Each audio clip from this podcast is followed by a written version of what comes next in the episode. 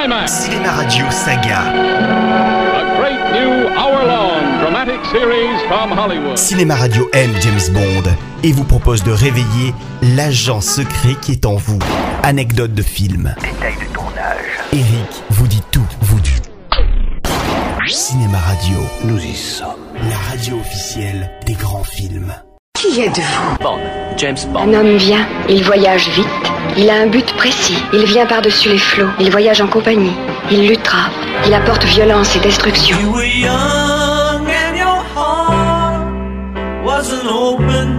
Aujourd'hui, je vais vous parler du huitième film officiel de la saga des James Bond, Vivre et laisser mourir, sorti en 1973. Dans la chronique précédente, le public avait l'espoir de voir Sean Connery reprendre pour de bon le smoking de Bond. Mais ce n'était pas comme ça que cela devait se passer. En effet, l'acteur est définitivement fâché avec les producteurs. Et surtout, il est beaucoup trop cher.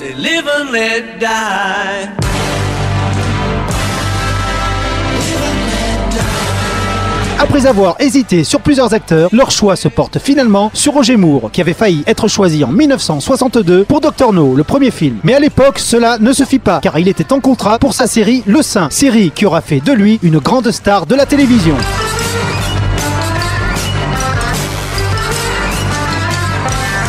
Et c'est un excellent choix, car Roger Moore compose un Bond british de la tête aux pieds, beaucoup plus sympathique immédiatement que Sean Connery, et surtout beaucoup moins sadique.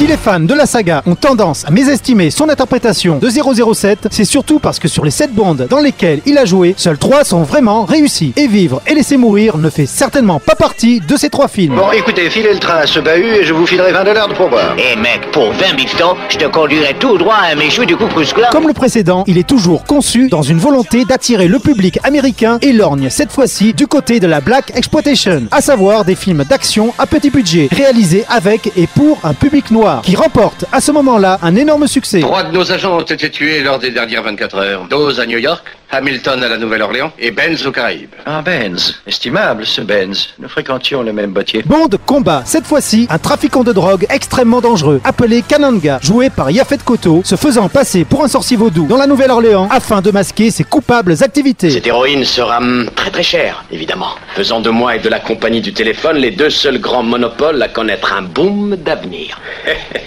Et moi qui croyais que c'était Solitaire qui prédisait l'avenir. J'espère pour vous deux qu'elle y réussira encore. Ce dernier utilise les services de Solitaire, une médium cartomancienne extrêmement puissante et jouée par la très belle Jane Seymour, future héroïne de la série Dr. Queen, femme médecin. Moi, je m'appelle Bond. James Bond.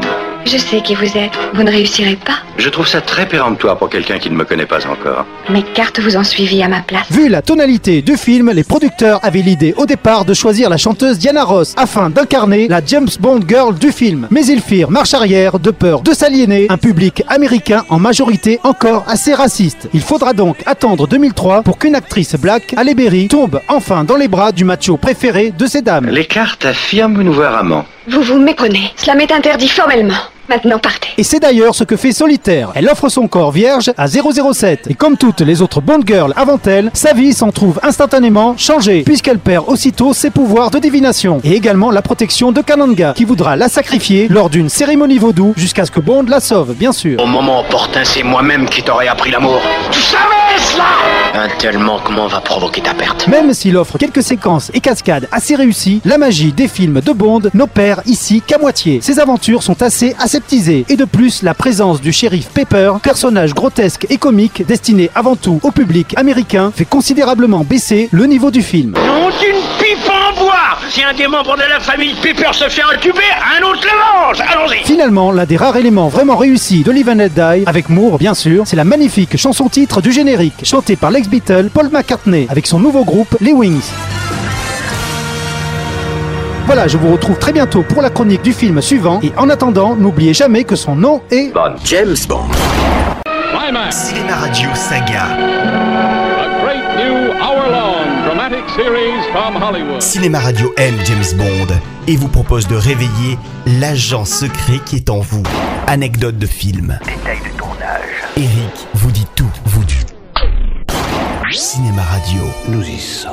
la radio officielle des grands films.